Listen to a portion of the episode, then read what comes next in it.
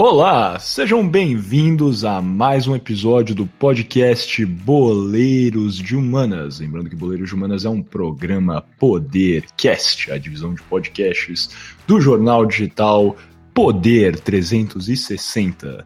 Como sempre, eu sou Miguel Galute Rodrigues e sou um, um de seus co-apresentadores para esse 28 episódio do Boleiros de Humanas.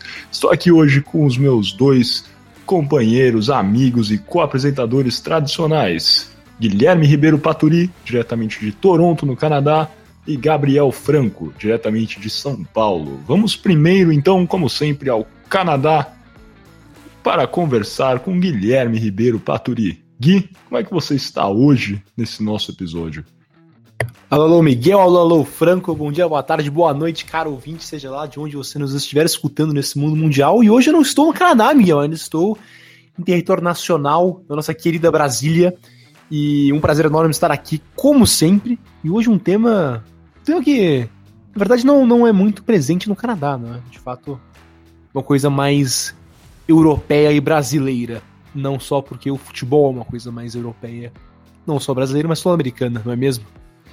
Verdade, eu tinha esquecido que você estava em Brasília ainda, cara, mas tudo bem. Acho que ajudou a reforçar que você geralmente está no Canadá, mas é verdade, muito verdade, que o Gui está falando diretamente da capital é, federal, sede do Poder 360. Uma, uma ótima lembrança que o Gui teve.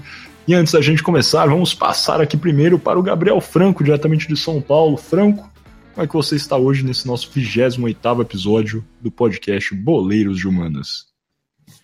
Muito boa noite, Miguel. Muito boa noite, Gui. Obrigado pelo, pela passada de bola maravilhosa. É, estou bem, estou bem. Assim como o Gui, também não estou no, Canadá, no, no Canadá, estou aqui na região do Morumbi. Mas queria falar que por aqui nevou, hein, galera? Apenas isso. Coisa boa, cara. Aos que não entenderam, entrem lá nas redes sociais do São Paulo Futebol Clube e verifiquem que neve é essa que a gente tá falando. Mas é isso, é, o Gui bem lembrou, é, é um tema que talvez né, seja um pouco mais limitado, entre aspas, mas assim, claro que tem acontecimentos, acho que no Canadá talvez não de futebol, mas em outros esportes, com certeza. No Canadá, eu lembro aqui de instâncias relacionadas ao hockey, mas é, a verdade é que o tema realmente é algo presente no Brasil, na América do Sul e também na Europa, no Reino Unido. Aos que sabem, aos que estão pensando, nossa, o que será que eles vão falar hoje? Com certeza pode ter total certeza já saímos do tema olímpico, paralímpico que tivemos no nosso episódio passado e vamos falar hoje novamente sobre, acho que né, o nosso esporte predileto, mais tradicional aqui no Brasil, o futebol. E sim, aos que já leram aí no, no nome do episódio, vamos falar sobre é, a violência em estádios de futebol, né, as violen a violência é, entre torcedores é, estádios brasileiros, mas também vamos tocar um pouquinho em alguns exemplos internacionais e realmente compreender também alguns aspectos é, jurídicos no nosso último tópico, é, nosso último bloco, na verdade, dessa primeira parte, e, e realmente conversar um pouco dessa história do que foi e do que é a violência nos estádios no Brasil e no mundo, que é um tema que com certeza já foi muito presente, continua sendo presente, e infelizmente continuar, continuará sendo presente no nosso futuro, é, no mínimo no nosso futuro próximo, imagino. Sem mais delongas, vamos começar o nosso podcast passando para o primeiro bloco, o kickoff.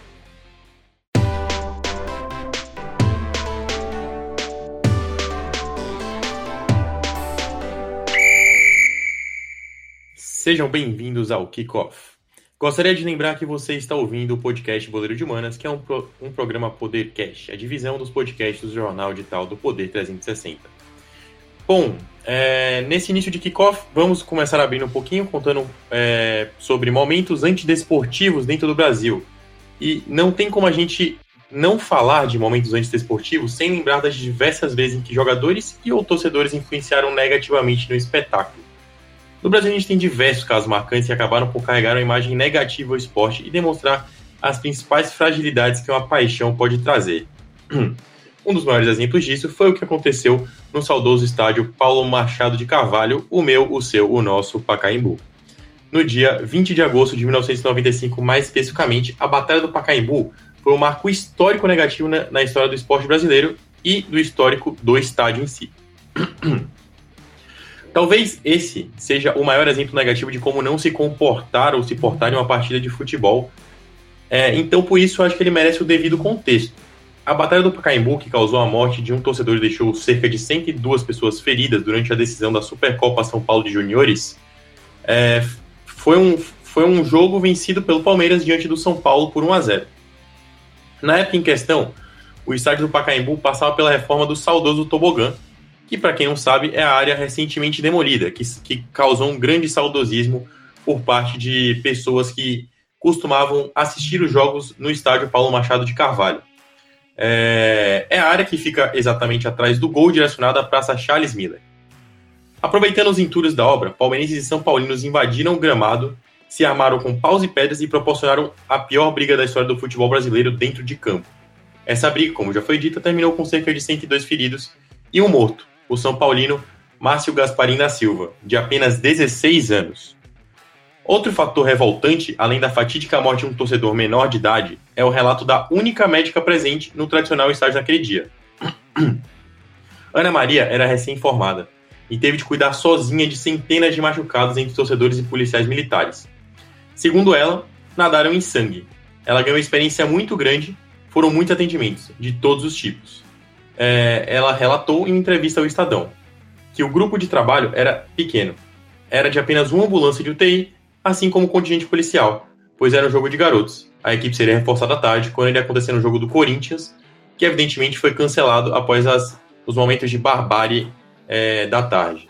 Se eu não me engano, esse jogo contra o Corinthians era contra o Rio Claro, e ele aconteceria à tarde é, logo após o acontecimento da, do, desse, desse jogo de juniores. Após essas cenas bárbaras presenciadas na tarde de agosto, foi essencial uma retomada na conversa de melhoria de segurança no esporte. Algumas das ideias que decorreram do acontecimento é, têm como grande destaque, talvez a primeira delas, que foi o banimento direto das torcidas organizadas envolvidas, que no caso são a Independente e a Mancha Verde. Eram no caso e até hoje são. Mas após tal medida, as mesmas começaram a se reunir em grupos menores e ainda se envolviam em certos conflitos, mesmo que evitáveis por maior, por maior controle da, da, da polícia. O ideal, talvez, não é você banir as torcidas de cantarem suas músicas, estender suas faixas e até se divertirem no estádio, acima de tudo, com os amigos no jogo. Pensando nisso, e ainda vendo que tal ação não evitou conflitos pela deturpação de grandes massas em torcidas menores, é, a polícia sugeriu a liberação das duas torcidas, tanto da Mancha Verde quanto da Independente, na condição de ser gerado um cadastro dos membros da mesma para controle.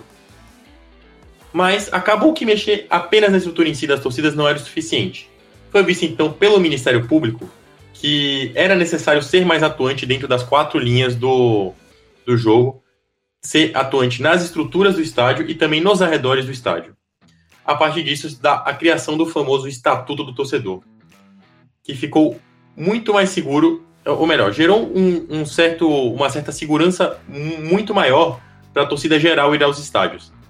Além de ter gerado uma, considera uma considerável asfixia nas finanças de torcedores de organizadas, por conta de multas e bloqueios a partir de descumprimentos de regras do próprio estatuto. Segundo o procurador de justiça, Fernando Capês, era necessária a intervenção desse, do, do Ministério com a criação da legislação de proteção aos torcedores. E ainda segundo o relato dele, eles tiveram cerca de 22 mortes dentro do estádio de fevereiro de 1992 a agosto de 1995. E não se punia a torcida por esses crimes. E a partir de 95, que foi quando aconteceu o, a Batalha do Pacaembu, é, também foi um momento de rompimento de barreiras. É, a partir daquele trabalho veio o Estatuto do Torcedor, a criação do Tribunal para Pequenas Causas e as investigações com torcidas. Assim disse Capês em uma entrevista.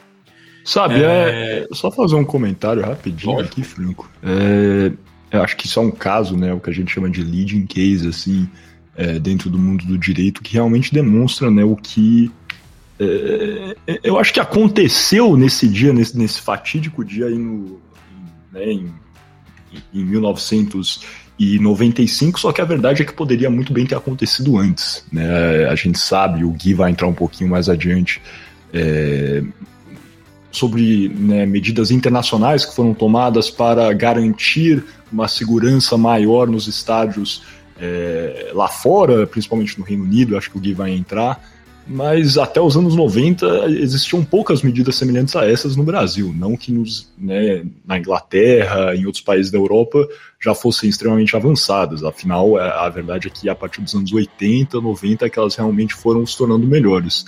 É só uma pena que realmente precisamos de né, um evento como esse, igual você descreveu também, uma barbárie, para que isso ocorresse. Né? Acho que outro fato bacana da Batalha do Pacaembu é que é o primeiro caso de brigas entre torcedores a ser julgado em um tribunal no país, né? E a verdade é que, se eu não me engano, somente um torcedor foi condenado, foi preso, na verdade, é, um membro da torcida organizada da Mancha Verde, e, se eu não me engano, ele já está em liberdade, e a verdade é que outros foram, é, se eu não me engano, nem, outros não foram identificados, né? Sabiam que tinham aí centenas de pessoas participando desse conflito, só que por uma falta de controle de medidas é, básicas de controle de entrada, de reconhecimento, coisas que foram aplicadas, e o Gui vai entrar nisso é, no bloco adiante, no Reino Unido, na Europa, é, essas pessoas não, não foram identificadas, nem né, não, não puderam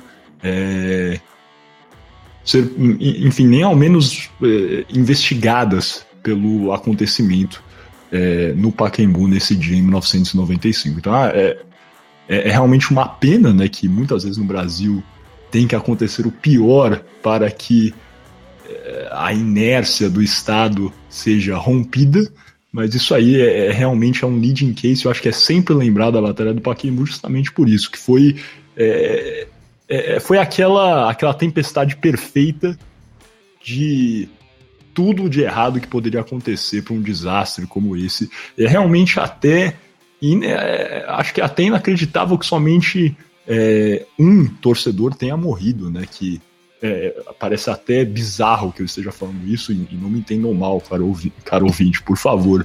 Só que pela situação, pelas cenas, depois busquem fotos no, no Google, é cheio aí, tem assim, muitas fotos do, do acontecimento, vocês podem ver pessoas aí com realmente materiais de construção, canos, etc., armas brigando uns, com os outros no gramado do Pacaembu. Então, assim, realmente as cenas que foram vistas aquele, aquele dia eram de guerra e poderiam ter levado, acarretado aí é, mais mortos do que somente um indivíduo que, obviamente, a gente sente.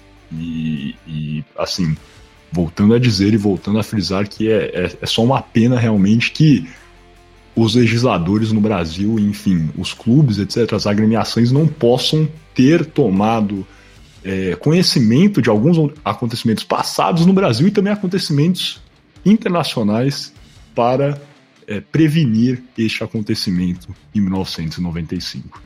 Não, é excelente ponto de, de colocação, até um, é, até, até, acho que, que leva a gente a fazer um, uma, uma escala de parametrização de como era o controle antigamente versus o controle de hoje em dia, né? É, se vocês forem realmente pesquisar as imagens e, é, e, vídeos do acontecimento, que são imagens extremamente chocantes e fortes, é, essas são as imagens que eles utilizaram para identificar alguns dos torcedores que estavam envolvidos na briga e também os torcedores que foram indiciados, que nem o Miguel acabou de falar. É, visto que esse foi sim o primeiro conflito é, entre torcedores dentro do país que foi julgado dentro de tribunais. É, que saiu, no, no caso, né, do. Não somente, não somente das quatro linhas, mas também como, como dos arredores do estádio, e foi para dentro dos campos de, de, é, de tribunais no país. É, e as imagens televisivas eram que eles conseguiam usar para poder conseguir identificar esses torcedores, que eram as mais, é, as mais direcionadas a dentro do campo. E hoje em dia a gente tem um controle muito maior em cima do torcedor, lógico, não somente por conta do estatuto do torcedor, mas também por conta da modernização de arenas, modernização de estádios. É, estádios que, inclusive o próprio Pacaembu, que na época é, já, já passaram por reformas e, e, mais reformas, e hoje em dia conseguem dar um conforto maior para a torcida, é, torcida comum, assim como também para as torcidas organizadas que continuam frequentando o estádio. É, e, e, e, eu acho que esse é um ponto extremamente importante. É, mas, bem, em si, isso também, toda essa evolução, ela acarretou também numa diminuição é, de violência dentro do estádio. É, lógico, não talvez em números absolutos, mas talvez em uma linha geral, até porque a quantidade de torcida ela, ela é gradativamente maior ao, ao, ao passar dos anos, pois a população ela vem aumentando há um tempo já dentro do Brasil exponencialmente. É, e a criação desse estatuto, assim como também a criação de novas maneiras de você proteger o torcedor dentro do estádio, com modernização de arenas, com, com gerar um ambiente mais seguro para o cara conseguir assistir o jogo e se divertir, é, apesar de tudo isso, a gente ainda vê volta e meia intervenção política no futebol se dando como necessário. É, o maior exemplo disso, que, se eu não me engano, até eu estou pulando etapas aqui, estou soltando um spoiler, mas é a criação da torcida única em São Paulo, que foi na contramão de todos os outros estados que na época geraram o setor misto. Eu acho que até o, o Gui vai, vai poder falar sobre isso, porque o, o Gui, lá, lá, em Minas, eu acho que o setor misto ele existe até hoje, se eu, se eu, se eu não estiver enganado. É, para os jogos de Cruzeiro e Atlético, você tem um setor onde você pode sentar com, torcida, com as torcidas adversárias, não sei se necessariamente em clássicos em si, mas, por exemplo, se tiver um jogo Atlético Mineiro e Fluminense, a torcida do Fluminense pode pegar um setor e sentar junto com a torcida do Atlético, que, que é levado com certa tranquilidade. Mas aqui em São Paulo, foi totalmente na contramão dos outros estados, nos quais os torcedores de ambos os times é, não poderiam sentar sequer no mesmo estádio, mesmo que em setores diferentes.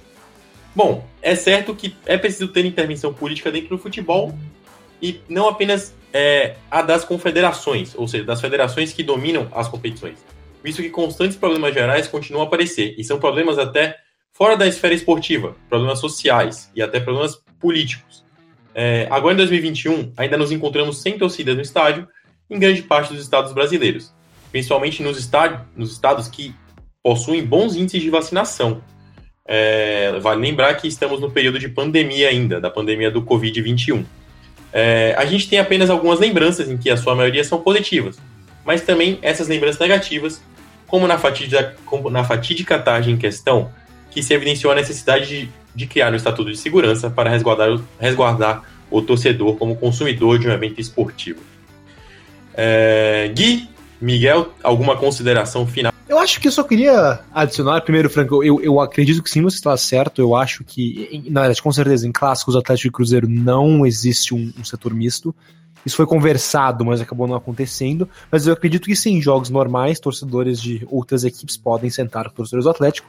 E, e bem, geralmente é, não há problema. E, e, eu, e eu acho que esse é o caminho. Eu acho que talvez a gente fale mais sobre isso no debate, nosso bloco final, mas eu acho que esse é o caminho. Eu acho que deveríamos normalizar, é, digamos, sentar com o inimigo que não tem nada de inimigo, para as pessoas é, entenderem que no final do dia estamos ali só para apoiar nossos respectivos times. E demonizar e separar muito as torcidas pode até ser prejudicial. E, bem, aponto como exemplo, como o Franco citou, é, os clássicos mistos no Rio Grande do Sul, é, dos grenais, onde quase não existe problema, apesar dos rivais é, torcedores do Grêmio Internacional sentarem juntos. É isso, estou esperando então o nosso convite para ir comer um tropeiro com você no São Paulo e Atlético, cara. Próximo passo é esse. Mas beleza, então acho que é isso também. Vamos fechar esse bloco por mim, porque já nos estendemos aqui, conversamos sobre muita coisa bacana. Vamos passar então para esse segundo bloco, o nosso Toca em Me Voe, onde o Gui vai falar um pouquinho mais sobre acontecimentos internacionais relacionados à violência nos estádios. Sem mais delongas, vamos ao Toca em Me Voe.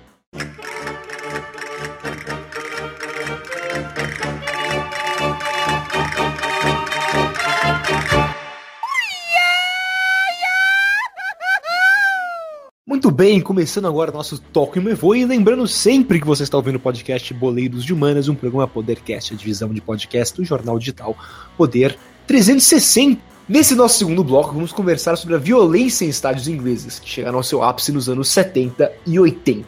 Vamos falar sobre o que, é, o que causou esses incidentes e destacar alguns dos principais atos do hooliganismo inglês desse período. Bem, e para começar a falar sobre esse hooliganismo nos anos 70 e 80, é importante destacar o contexto. E não existe nenhuma dúvida que os anos 70 e 80 foram extremamente difíceis para o Reino Unido. Três décadas após a Segunda Guerra Mundial e apenas duas décadas após a fatídica crise de Suez, o país finalmente aceitava a realidade que já não era uma grande potência mundial. Essa, entre aspas, crise de identidade inglesa foi acompanhado por uma severa crise econômica nos anos 70. O Reino Unido lidava com uma forte estagnação econômica e diversas greves trabalhistas, a mais forte delas vindo dos mineiros de carvão. As greves foram tão eficazes que forçaram o governo conservador do primeiro-ministro Edward Heath a implementar uma semana útil de somente três dias para conservar energia durante boa parte de 1970. E essa semana trabalhista de três dias, ou semana útil de três dias, do primeiro-ministro Heath, combinada com a relação hostil do governo e os mineradores, e outras medidas, claro, levaram o Reino Unido a um colapso econômico. A inflação disparou, chegando a 25% em 1975 e o desemprego também começou a subir exponencialmente. A produtividade do país despencou e logo esse fenômeno era chamada de The British Disease, ou a doença britânica. O Reino Unido também era chamado pejorativamente de o homem doente da Europa, termo outrora usado para descrever a situação do instável Império Otomano durante o século XIX. Mas agora, com os anos 70 terminando e os 80 começando, a situação só ia de mal a pior. Após uma leve queda, a inflação voltou a explodir, chegando a 16% em 1980. E não só isso, mas um desemprego também disparou, indo de pouco menos de 6% em 1979 para quase 13% em 1982. E foi meio a esse cenário de caos econômico que assumiu Margaret Thatcher em 1979. E Thatcher começou uma série de reformas econômicas neoliberais, que apesar de importantes, escapam do escopo desse bloco. Porque além de atacar a crise econômica inglesa, Thatcher também prometia acabar com a violência nos estados do país. Porque simultaneamente à crise econômica enfrentada pelo Reino Unido, a violência e incidentes em estados de futebol também só crescia. E 1985 foi em particular foi um ano em que diversos incidentes aconteceram. Vou destacar aqui quatro. O primeiro foi o fogo no estádio Bradford City, quando a arquibancada principal do estádio Valley Parade, casa do Bradford, foi engolida por chamas depois de um turista australiano apagar seu cigarro contra o chão da arquibancada de madeira. 56 torcedores faleceram e outros 265 ficaram feridos. O segundo incidente importante de 85 foi o Luton Town Riot, quando torcedores visitantes do Millwall, clube de Londres, causaram briga com torcedores do Luton Town e policiais antes, durante e depois da partida, também depredando o estádio, bares e áreas públicas nas redondezas. O terceiro incidente foi o desastre do estádio Hazel, que causou a morte de 60 torcedores e ferimentos em mais de 600 por pisoteamento e esmagamento. Torcedores do Liverpool derrubaram a cerca que os separavam dos torcedores da Juventus e, quando os torcedores da Juventus tentaram escapar, muitos foram pisoteados ou esmagados por uma parede que cedeu no estádio Heysel, em Bruxelas, na final da European Championship. E o último, e talvez pior uh, desses incidentes de 1985, foi o desastre de Hillsborough, que aconteceu quando uma parte da arquibancada visitante no estádio Hillsborough, em Sheffield, cedeu e caiu na semifinal da FA Cup disputada entre o Liverpool e o Nottingham Forest. Isso causou a morte de 97 torcedores e ferimentos em mais de mil. Então assim podemos ver que 1985 foi um ano terrível para o futebol inglês, com, com diversos desastres e incidentes, e isso muitos historiadores dizem que tem a ver com a crise econômica e recessão é, enfrentada pelo país, principalmente no que diz respeito muito a ver com as frequentes revoltas ou motins ou, ou brigas, para falar é, teor mais simples, é, como visto no Luton Town Riot. Os motins e revoltas é, eram sim afetados pela falta de emprego e pela alta inflação é, enfrentada pelo Reino Unido. Mas esses diversos incidentes, não só em 1985, mas em todos os anos 80, levaram o governo Thatcher a entrar com diversas medidas contra torcedores violentos, implementar iniciativas para prevenir novos tumultos. Entre elas, tivemos a implementação de carteiras de identidade para torcedores, a proibição de arquibancadas de madeiras e a subsequente modernização dos estados ingleses, que levou também à implementação de cadeiras numeradas, e, e de certo modo levou a. começou a levar o futebol ao que temos hoje. Essas reformas também acabaram originando na Premier League e em um futebol bem mais elitizado, com preços de, preços de ingressos muito mais altos, em que afastavam torcedores comuns dos seus clubes. E essas reformas não foram, bem, para todo totalmente boas. Eu talvez fale isso mais no debate, mas eu particularmente acho que elas levam, é, elas prejudicam o esporte, principalmente a relação entre o torcedor e o clube, é, de uma maneira não muito inteligente.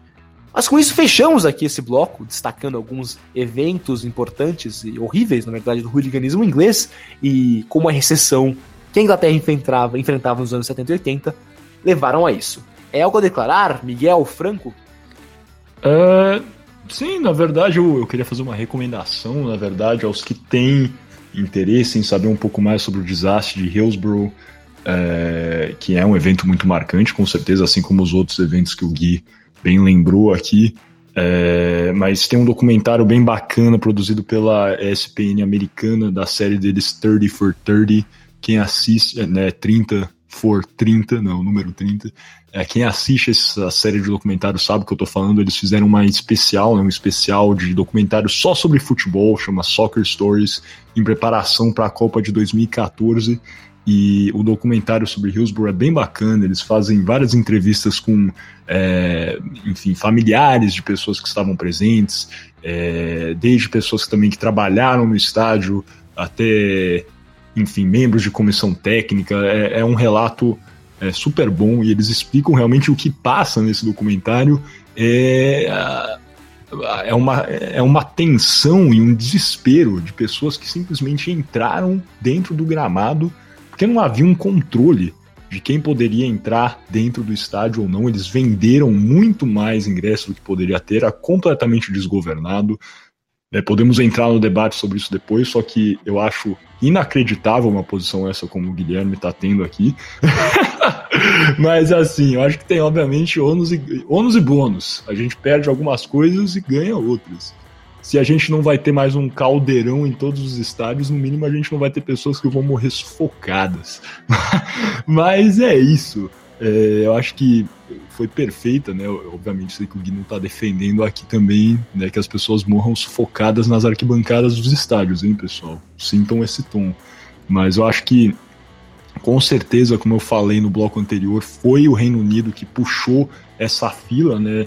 do futebol moderno. Inclusive, tem um artigo super bacana é, do pesquisador Bernardo Buarque de Holanda, da FGV, onde ele né, escreve. O nome do artigo é, é Ódio Eterno ao Futebol Moderno. Gui, recomendo para você, acho que você vai gostar bacana. Ele fala muito sobre isso. Acho que nessas medidas que profissionalizaram o futebol, principalmente no Reino Unido, acabaram deixando o futebol assim um, um, produto bem mais elitizado, e esse é o caso no Reino Unido, a gente vê aí enfim, o que a gente vê nas arquibancadas dos times da Premier League, no geral, são turistas, talvez pessoas que não têm tanto apreço pelo time, mas também se tornou um espetáculo muito. É... Se tornou um espetáculo, né? Que talvez antes não fosse tanto, no, no sentido mais puro da palavra, vamos dizer assim. Mas vamos entrar mais a fundo nisso no nosso quinto e último bloco, o arremate. Franco, alguma coisa a declarar ou vamos passar por. Desculpa, arremate não, hein? As alternadas. alguma coisa a declarar, Franco, agora sim, antes que a gente passe para o nosso terceiro bloco, o arremate? Não, só, só, só uma coisa rápida a declarar, é, que eu acho até importante a gente, é, a gente se atentar. Nos estados da América do Sul, a gente vê um controle muito grande, principalmente nos estados de Argentina, é, Uruguai, é, Colômbia, a gente vê as grades de proteção ao gramado elas serem extremamente extensas.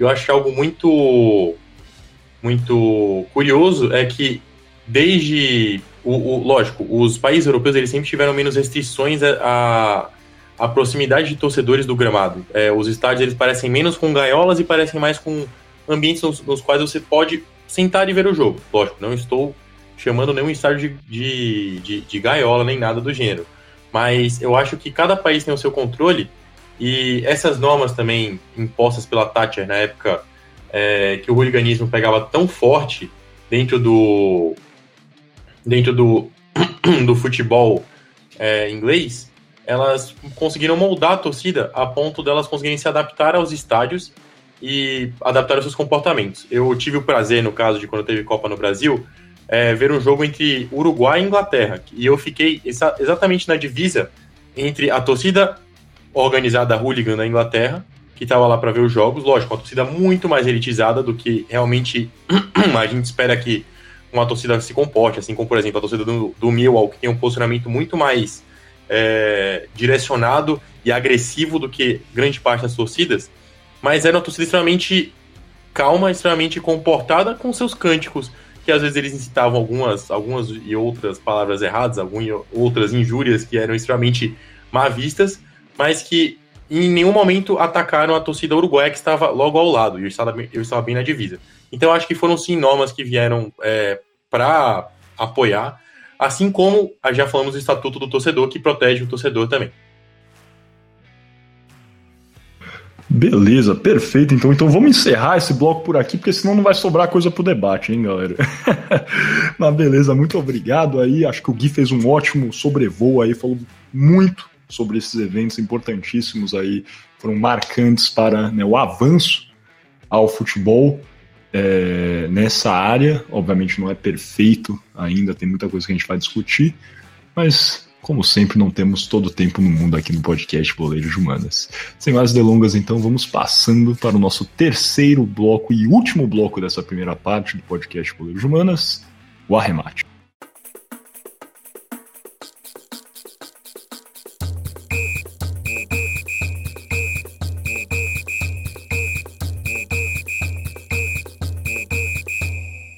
Sejam bem-vindos então ao nosso terceiro e último bloco dessa primeira parte do podcast Boleiros de Humanas.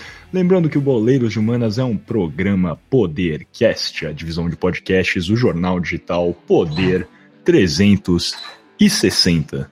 Nesse nosso arremate, desse nosso 28 episódio, vamos conversar um pouquinho, como eu falei, sobre né, essa área jurídica da questão das violências, da, da violência nos estádios é, brasileiros. Obviamente, eu não vou dar aqui né, uma palestra sobre diversas decisões, mas talvez é importante aqui até os nossos caros ouvintes conhecerem um pouco da, dos casos marcantes da algum uma ou outra decisão para compreenderem quais são até os seus direitos e quais são as suas obrigações é, quando voltarem, né? Alguns estádios, alguns estados já estão fazendo alguns testes com os torcedores nos estádios e tenho certeza, né, que logo menos teremos aí a volta do público aos estádios, então é bacana, acho que a gente dar um sobrevoo sobre isso também. É, a verdade, né, é que nos últimos anos, e isso eu digo últimos anos antes né, da entrada nesse mundo pandêmico que a gente vive é, desde 2020, é, esses últimos anos, ou quer dizer, até 2019, assim, foram marcados por um aumento em medidas contrárias às brigas generalizadas em estádios e arenas brasileiras. E talvez essa, essa afirmação em si seja generalizada, entre aspas, aí fazendo uma brincadeira, um trocadilho, porque acho que no geral até essas medidas foram essas medidas restritivas foram concentradas em alguns estados e principalmente em São Paulo, né? É, tivemos aí algumas recomendações dos ministérios públicos locais, novamente, principalmente do Ministério Público de São Paulo, que foram, medida, é, foram medidas que foram seguidas por alguns ministérios públicos, como o Ministério Público de Alagoas, Ministério Público de Goiás, Ministério Público do Rio Grande do Sul. E essas medidas, basicamente, são medidas impositivas e sanções contra membros é, de torcidas organizadas, entre outras estratégias tomadas para impedir a violência de, dentro dos estádios de futebol, principalmente talvez em dias é, de clássicos. Usando aqui né, o estado de São Paulo como uma base, acho que vários vão lembrar do que foi essa medida, que não foi só instaurada em São Paulo, mas também em diversos outros estados brasileiros, a torcida única. A torcida única ainda existe nos estados de São Paulo, né? ela permeia em dias de clássicos aqui, é, só que é, ela já foi abolida em outros estados, né? Todos lembram quando ela foi implementada, ela foi implementada não só em São Paulo, mas no Rio de Janeiro, é, passou por diversos estados e foi algo que, por alguns anos, foi a, a regra geral nos estádios brasileiros. No entanto, uma grande parte dos, é, das assembleias legislativas estaduais, em corroboração com pesquisas feitas com os ministérios públicos e as polícias é, militares locais, decidiram né, por é, abolir essa medida. Mas essa medida permanece válida dentro do estado de São Paulo. Na verdade, o último clássico entre equipes paulistas que teve torcidas de ambos os lados foi em 2016, no dia 3 de abril de 2016, no estádio do Pacaembu, quando o Palmeiras venceu o Corinthians por 1 a 0. Desde essa data, não tivemos mais nenhum outro jogo em São Paulo com equipes paulistas contando com torcedores dos dois lados. É, e essa é uma medida que, como vocês podem. Né, alguns já sabem, mas aos que não são tão versados sobre esse assunto, direito dessa área, é, é uma medida bastante conhecida, porém ela também é bastante controversa.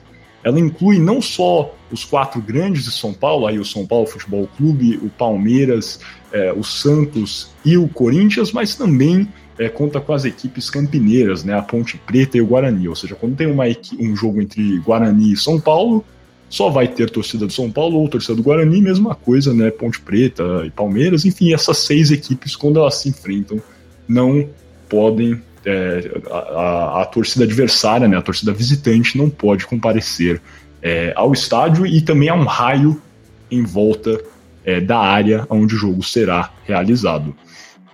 E a, a, verdade é que as críticas, né, os críticos a essa medida, afirmam que ela, a torcida única, apenas descentralizou os confrontos. É verdade que confrontos é, desse tipo, né, a gente pôde observar, no geral, uma queda, isso é verdade, estatisticamente é, existem algumas comprovações que houve uma queda, só que os confrontos continuam a acontecer. Não é uma queda assim relativamente assim muito considerável. É, em algumas declarações de, de membros do Ministério Público, tem alguns que são favoráveis à medida, outros que são contrários. Alguns defendem que é, a, a, torcida única é, é justamente não deve continuar sendo aplicada porque ela é, realmente descentraliza né, esses confrontos. A gente tem alguns exemplos, como por exemplo, é, na final do Paulista de 2019, é, tivemos confrontos entre membros de duas torcidas organizadas do São Paulo e do Corinthians é, na data do jogo de ida da final do Paulista. O jogo foi no Morumbi, né, no, no estádio do, do, São Paulo, na, na zona sul de São Paulo. E esse, esse, confronto, que ficou bem marcado, ocorreu em Ferraz de Vasconcelos, que é na região metropolitana de São Paulo, a cerca de 45 quilômetros, 50 quilômetros do estádio do Morumbi. Então, vocês podem ver que é realmente uma distância muito larga que é, esses dois grupos de torcedores marcaram um local para se enfrentarem. E outro o evento que é às vezes assim bastante lembrado é uma briga entre grupos rivais de torcedores é, do Palmeiras, é, membros é, né, de, de grupos é, rivais da torcida organizada Mancha Verde, que se encontraram em Caieiras, que também é um município a 40 quilômetros do estádio é, do Palmeiras, né, do, do Allianz Parque, e se é, entraram em conflito ali. Então a verdade é que, assim, mesmo analisando né, esse confronto que é, é, entre torcedores da mesma equipe, então assim, não a, a, a medida aí novamente é, é, uma crítica que pode fazer, né, que é, os confrontos continuariam acontecendo mesmo se fossem do lado do estádio, porque são torcedores da mesma equipe. Também existem críticos que, que utilizam esse fato aí, esse, esse confronto entre torcedores do Corinthians e do São Paulo como realmente um leading case, né, um, um fato primordial é, para demonstrar que essa medida acaba só por descentralizar as brigas entre os torcedores. É, existem alguns, né, voltando a, a, críticos do Ministério Público, que, que defendem que é, antes, antigamente, quando havia né, esses, é, esses confrontos, esses clássicos, é, era mais fácil fazer realmente, eles combinavam como seria a entrada dos ônibus das torcidas organizadas é, dentro dos estádios, eles poderiam combinar a entrada, né, a escolta dos torcedores com a polícia e que assim eles teriam um controle e que isso era possível. Hoje em dia, realmente, isso aí acabou expandindo o raio é, das torcidas a um nível que é incontrolável. Né? A gente sabe como é que é o labirinto de ruas em São Paulo, então é impossível que a polícia, que o Ministério Público saiba exatamente onde cada é, torcedor ou cada membro né, é, dessas torcidas organizadas ou, ou, de qualquer outro torcedor é, dessas equipes estarão nos dias de jogos. É, existem algumas medidas, por exemplo, eu vou falar aqui, né? É, quando um torcedor se envolve em uma briga, ele, ele pode receber uma medida que ele tem que se apresentar a uma delegacia e permanecer lá pelo período do jogo inteiro, um período antes do jogo, um período depois, para evitar que ele participe de outra briga. Só que realmente é impossível, é impraticável que isso aconteça com todos os torcedores do São Paulo, os torcedores do Palmeiras, do Corinthians, do Santos, são milhões de pessoas no estado de São Paulo. É, acho que vale a pena também falar um pouquinho sobre né, algumas recomendações do Ministério Público de São Paulo. O Ministério Público de São Paulo, né, é, ele não pode, ele não tem o poder de impor uma sanção, ele pode recomendar essa sanção, uma, uma ação que pode ser tomada pela polícia. E uma recomendação que eu acho que é sempre bem lembrada é o veto né, da é, entrada da torcida organizada do São Paulo Independente e a camisa 12 do Corinthians, depois de alguns é, conflitos entre membros é, dessas torcidas organizadas, não só é, entre é, desses, dessas torcidas organizadas com outros torcedores de outras equipes, mas também entre si, envolvendo grupos rivais e é, que realmente levaram o Ministério Público a estender essa é, recomendação por diversos anos. A Independente, inclusive, ano passado, né, foi, é, embora a diretoria da Independente tenha é, declarado que não existe, na verdade foi nesse ano, né? 2021, a diretoria da Independente declarou que não existia nenhum nexo, não tinha nenhuma conexão, mas é, o Ministério Público recomendou que esse veto, né, o banimento à Independente fosse estendido por um período de cinco anos depois de eventos onde o ônibus do São Paulo Futebol Clube foi é, apedrejado é, a caminho do estádio na partida contra o Curitiba no é, Campeonato Brasileiro do ano passado. E é, são, na verdade, recomendações que o Ministério Público faz com base é, em acontecimentos é, que eles julgam ser de relevância dentro da esfera da segurança pública de São Paulo. Só que é sempre bom lembrar que o Ministério Público não tem né, o poder de impor essas medidas. São medidas que o Ministério Público pode é, recomendar, mas não pode impor de fato. Eu acho que talvez um, um outro aspecto, e, e para não estender bastante aqui, que vale a pena lembrar é, da legislação brasileira dentro dos estádios é o veto às bebidas nos estádios. É, no Brasil, existem né, alguns estados que continuam a proibir o consumo de bebida alcoólica dentro de seus estádios. Esses são é, o Rio Grande do Sul, Goiás, Alagoas e principalmente São Paulo também. E a verdade é que as bebida, a bebida alcoólica é proibida no estado de São Paulo dentro de arenas esportivas desde 1996 e teve um período que né, esse veto foi quebrado. Isso foi durante a Copa do Mundo de 2014, aonde o né, vários vão lembrar dessa polêmica onde a, a FIFA tendo como principal uma das principais patrocinadoras a empresa norte-americana Budweiser pediu para que a bebida alcoólica fosse liberada nos estádios. É importante lembrar né, do Estatuto do Torcedor, esse marco que veio é, também seu artigo 13, de forma bastante clara, proíbe aí a venda, o consumo de bebida alcoólica dentro do recinto é, dos estádios. O governo brasileiro tomou então, né, como é, depois de ser pressionado pela FIFA, acabou liberando o consumo de bebidas alcoólicas em muitos estados é, esse consumo foi mantido. Em Minas Gerais, por exemplo, pessoas podem consumir bebida alcoólica dentro dos estádios, no Rio de Janeiro podem consumir bebida alcoólica, só que em São Paulo isso ainda não é possível. Vários, clubes de São Paulo fizeram campanhas é, várias vezes, por diversas vezes, para que esse veto, esse banimento às bebidas alcoólicas fosse liberado.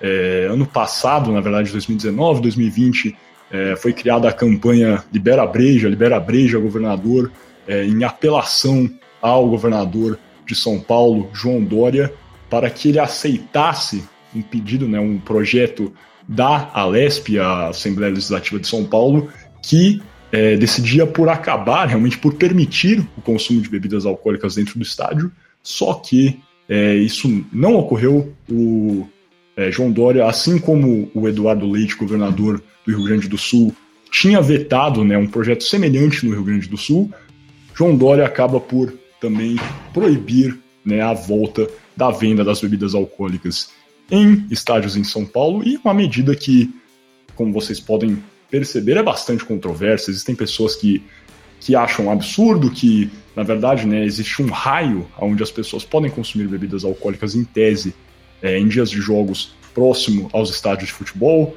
Isso acaba prejudicando alguns né, estabelecimentos que ficam próximos aos estádios, não podem vender durante horários de jogos essas bebidas alcoólicas. Vários torcedores acabam não consumindo, não, não indo aos estádios porque querem consumir bebidas alcoólicas. E pessoas acabam dizendo também, outros críticos falam que, na verdade, o consumo ocorre até duas horas antes do início do jogo, então é realmente né, os que criticam essa medida acabam falando que isso aí não tem um grande impacto. Aos que protegem a medida, existem realmente estatísticas que demonstram né? E daí também tem um teor completamente biológico que defende que, por óbvio, aos que já beberam um pouco sabem dizer que a bebida alcoólica acaba tornando o ser humano um pouco mais confiante e realmente eleva a possibilidade de confrontos.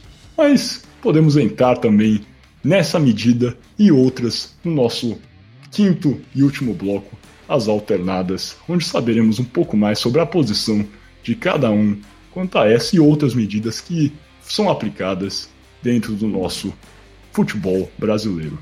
Gui, Franco, alguma coisa a adicionar ou vamos fechar essa primeira parte?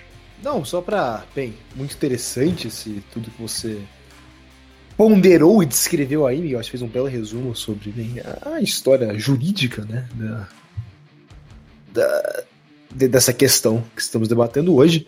Uh, eu não sei, eu acho que vamos discordar mais uma vez acerca também da, da cerveja nos estádios, mas vamos ver se vamos mesmo discordar no nosso debate. Tem muito para falar, hein? Mas sim, eu tô falando esse programa inteiro para deixar pro debate. Esse debate tá, tá prometendo, então falando tanto que eu tô até com medo de não entregar um tão bom assim. Coisa boa, então perfeito. Vamos deixar pro debate sem problemas. É, e é isso, não sei se a gente vai discordar. A minha posição, na verdade, não é tão não sei. É, eu acho que nessa, nessa posição talvez eu seja até um pouco mais liberal, ao contrário de outras que você declarou no seu primeiro, na sua primeira participação aqui no podcast. Mas enfim, vamos deixar isso pro final. E vamos fechar essa primeira parte, que já ficou bastante longa, mas acho que deu um bom sobrevoo sobre aspectos importantíssimos aí, não só do futebol brasileiro, mas do futebol internacional. Conhecemos aí diversas medidas que foram tomadas não só no Brasil, mas no mundo para conter a violência, a violência dentro dos estádios e também conhecemos né, eventos históricos relevantes sobre é, nessa trajetória de segurança dentro das arenas esportivas no Brasil e no mundo. Como sempre, convido vocês que estão assistindo no YouTube a só deixar o vídeo rolar, porque a segunda parte do podcast está vindo aí. Quem estiver assistindo no provider de áudio, é só clicar na segunda parte e aonde teremos a nossa segunda parte, o nosso quarto bloco, Shootout, aquele clássico bloco de perguntas e respostas sobre o tema debatido hoje nesse nosso 28º episódio. E por último, o nosso quinto e último bloco, as alternadas, onde vamos debater. Esse bloco vai pegar fogo hoje, hein? então convido vocês a só deixar o vídeo rolar ou a clicar na segunda parte que vem coisa boa por aí. Até logo!